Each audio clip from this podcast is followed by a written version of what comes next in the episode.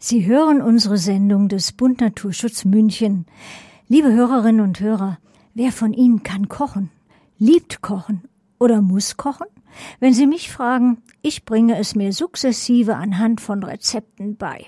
Doch fehlt mir ein gewisses Grundwissen, zum Beispiel, welche Pflanzen ich aus der Natur fürs Kochen verwenden könnte. Tatsächlich hat Kollegin Janine Louis hierzu auch eine Expertin befragt. Susanne Kiel, gleichfalls von der Projektstelle Ökologisch Essen des Bund Naturschutz München, wird sie nicht nur diese Frage beantworten, sondern auch, was es unter anderem zu beachten gilt. Freuen Sie sich auf viel Wissen, das Ihnen durch das folgende Interview mit unserer Expertin Susanne Kiel zusammen mit Kollegin Janine Louis zuteil wird. Wir werden heute sprechen über Wildkräuter beziehungsweise was für Essen kann ich denn selber sammeln? Äh, in der Stadt oder gut, auf dem Land gibt es wahrscheinlich mehr. Und äh, was, ja, auf was muss man achten? Und äh, genau, darüber sprechen wir. Ja, Susanne Kiel, erzähl doch mal. Ähm, du bist auch, wohnst auch in einer Stadt, oder? Ja, aber ich bin äh, eine typische Zurgreiste. Ich komme aus Niederbayern vom Land, äh, wohne aber jetzt mittlerweile seit 30 Jahren in München. Aber weißt schon, Zurgreist bleibt Zurgreist. Ja. Und ich bin eben mit Lust und Leidenschaft Köchin und ich äh, bin zu den Wildkräutern gekommen, weil ich auf der Suche war, wie schmeckt meine Heimat? Also wirklich, wie schmeckt unsere Region? Man man hat so viele Einflüsse mittlerweile, was Nahrungsmittel aus aller Welt angeht. Ich wollte einfach mal ganz genau wissen, wie schmeckt meine direkte Umgebung. Und so bin ich einfach zu Wildkräuter gekommen. Was kann man denn überhaupt in der Stadt essen? Ja, schwierig. Stadt hat äh, seine Herausforderungen, aber das Land hat auch seine Herausforderungen. In der Stadt ist halt einfach das Problem Autos, Verkehr allen voran, dann die Hinterlassenschaften von Hunden, darf man ja auch nicht ganz vergessen.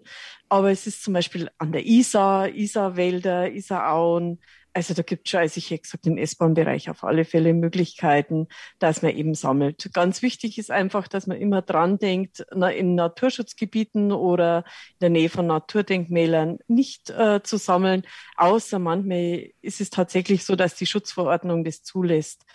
Die zweite Geschichte ist halt, die man immer im Auge behalten muss, ist keine geschützten Pflanzen zu sammeln. Also das ist eigentlich, wie hätte ich gesagt, ja, das ist eine moralische Geschichte und von daher hätte ich auf alle Fälle gesagt, äh, bevor man loslegt mit dem Sammeln, ist immer klasse. Ein Buch ist fein, aber meines Erachtens, also mir persönlich hat es wesentlich mehr gebracht, äh, an Führungen teilzunehmen. Es gibt in und um München so viele tolle Kräuterpädagoginnen, Wildkräuterspezialisten und, und, und.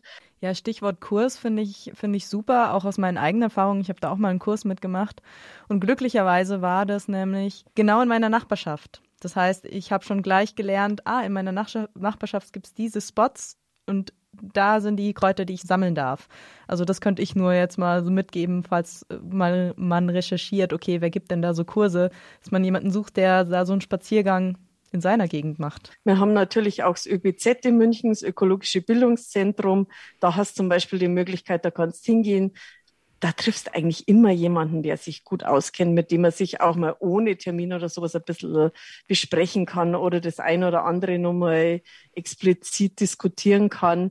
Sammeln in München, außerhalb von München ist natürlich äh, das Problem konventionelle Landwirtschaft, was da an, an Herbiziden und Spritzmitteln einfach in die Natur reingeht das willst du auch nicht unbedingt in einer Suppe oder in deinem Salat haben.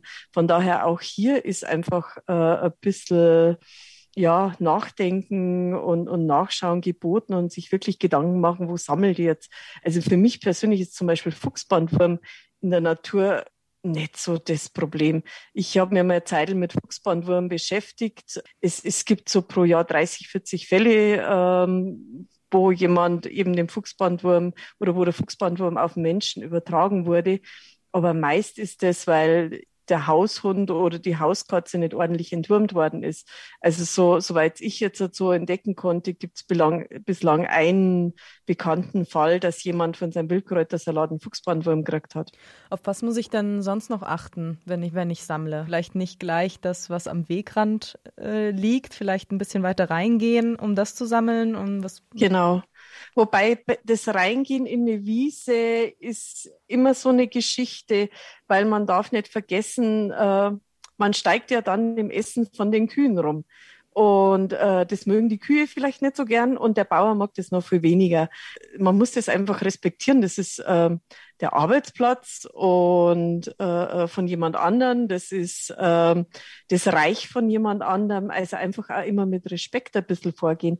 Und wenn man dann einen guten Platz gefunden hat, wo man sammeln kann. Das erste ist keine geschützten Pflanzen, habe ich ja eh schon gesagt. Und dann auch immer dran denken, man ist nicht allein auf der Welt. Erst einmal möchte die Pflanze ein bisschen weiter wachsen.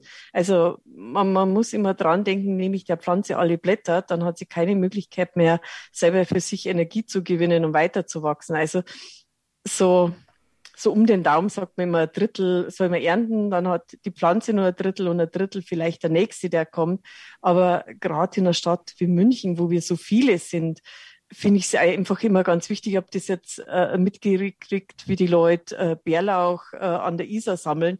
Und das war kein Sammeln mehr, das war Grasen. Also gerade, dass sie keine Sense nicht genommen haben und da abgemäht haben, das, das tut mir echt weh.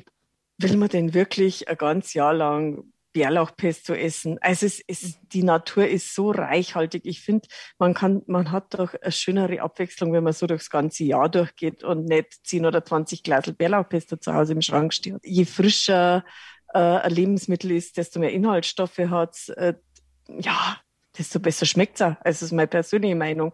Von daher lieber weniger und dafür bisschen mehr Varianten, ein bisschen mehr Abwechslung, ein bisschen was Neues, ein bisschen neue Kombinationen. Bärlauchsaison ist jetzt, denke ich mal, so gut wie abgeschlossen. Was geht denn jetzt im Juni, Juli dann los? Was kann man denn da Leckeres sammeln? Also es, es, es gibt äh, tatsächlich so ein paar Ganzjahrespflanzen, die ich immer klasse finde. Allen voran die Brennnessel. Die Brennnessel ist als Tee super lecker. Also ich trinke ihn gerne, er tut uns gut, er entwässert uns ein bisschen, die Niere freut sich auch äh, Brennnessel in Kartoffelsalat rein, auch super lecker. Und bevor ich die Brennnessel eben dann verwende, ob ich sie jetzt für Nudelfüllung hernehme oder für eine vegetarische Lasagne geht sie gut oder in einen Gemüsestrudel geht sie gut nein, tue ich sie immer aufs Holzbrett und dann gehe ich mit dem Nudelholz ein paar Mal drüber, dass ich wirklich sicher bin, dass ich alle Härchen erwischt habe und dann verarbeite ich die ganz normal. Und ich nehme sie mit Stängel her, also mit Haut und Haar komplett. Also den Löwenzahn möchte ich auch empfehlen als Ganzjahreswildkraut, äh, angefangen von den ersten Blättern im Frühling, die man toll für Suppe verwenden kann oder eben in Kartoffelsalat rein. Später dann kleingeschnitten im Wildkräutersalat. Ganz toll ist zum Beispiel auch Orangenmarmelade mit Löwenzahnblüten ja, Löwenzahn hat total viel Vitamin A und C. Löwenzahn ist klasse. Hast du noch einen, einen dritten Favoriten, den so das ganze Jahr über gibt? Ja, da wäre das Gänseblümchen. Gänseblümchen hat Vitamin C und Magnesium und auch Eisen. Sagen wir uns ehrlich, wenn, wenn du so eine grüne, sagen wir mal schlammgrüne Kräutersuppe im Teller hast, dann ist die Farbe nicht unbedingt super attraktiv. Aber wenn du da drei, vier, fünf so äh, süße Gänseblümchen drauf hast, dann ist das kulinarisch schon wieder ganz was anderes. Was steht uns jetzt denn kurz bevor von der essbaren Stadt? Ja, allem voran Holunder, oder? Holunderblüte. Das ist, also wir in Bayern haben ja unsere Hollerkircheln. Gibt's was Besseres als frische Hollerkircheln? Also ich, ich finde, das ist so ein, ein zartes, duftiges Gebäck, so ein bisschen Blüten mit drin und, und Cross und ah, Hollerkircheln liebe ich. Idealerweise beim Sammeln ist immer, wenn so ja, zwei, drei Tage nicht geregnet hat. Ähm, die Pflanzen haben mehr Nährstoffe und bei den Hollerblüten ist tatsächlich einfach so, die haben wesentlich mehr Geschmack. Dann äh, sammle ich im Moment auch eben Rotklee, Rotklee gern für ein, für ein Smoothie oder ja, auch in meinen Salat rein oder sowas. Vogelmiere finde ich auch total klasse. Vogelmiere äh, hat total viel Eisen, ist für uns Frauen ja auch nicht unerheblich. Vielleicht gibt es ein paar ähm, falsche Weisheiten, die kursieren, die du immer wieder hörst, was man essen kann, was aber eigentlich giftig ist. Der Bärlauch ist halt einfach tricky beim Sammeln, weil er manchmal gerne auch mal verwechselt wird mit Maiglöckchen oder Herbstzeitlose. Ich, ich finde beim Schwammerlsuchen, da hat man immer so einen Respekt und denkt sich, oh, gefährlich und giftig. Aber bei den Pflanzen hat sich das eben noch nicht so rumgesprochen. Und wir, wir haben ein paar total potente Giftpflanzen in Bayern. Sei es die Eibe mit ihren hübschen roten Beeren oder auch Efeu. äh, ist super giftig. Pfaffenhütchen auch sehr hübsch mit, mit diesen orangen Bärchen dran. Der normale Goldregen, Maiglöckchen wird auch oft eben verwechselt mit, mit dem Bärlauch und kann auch ein einmaliges Erlebnis sein. Von daher eben so, so Gänseblümchen, Löwenzahn, Klee, Brennnesseln, da, da ist man im sicheren Bereich. Aber bei allen anderen, es ist doch auch nett. Also ich, ich mache das zum Beispiel auch manchmal, dass ich, wie ich Geburtstag gehabt habe äh, letztes Jahr und mit Corona und sowas hast du nichts machen können, dann habe ich eine befreundete Kräuterpädagogin gebucht für meinen Geburtstag, habe meine Freundinnen eingeladen. Wir haben das natürlich mit Prosecco begonnen, aber dann sind wir da losgestartet und das hat an jedem total gut gefallen. Und wir haben dann ein bisschen gesammelt und dann haben wir miteinander unseren, unseren Wildsalat gemacht. Eine nette Geschichte. So Infotainment-mäßig. Sehr schön. Ist auch ein sehr schönes Schlusswort für unser Interview. Geht raus, lasst uns äh, unsere heimischen Kräuter wieder kennenlernen. Wirklich kennenlernen und äh, die Bitterstoffe genießen. Es ist unsere Umgebung. Ich glaube, der Kneippwart ist, der hat gesagt, dass deine Heilmittel äh, in deiner Umgebung wachsen. Und von daher, es ist, es ist ja tatsächlich so, dass die früher viel in der Volksheilkunde angewandt worden sind. Ich finde das einfach super spannend. So schmeckt Bayern.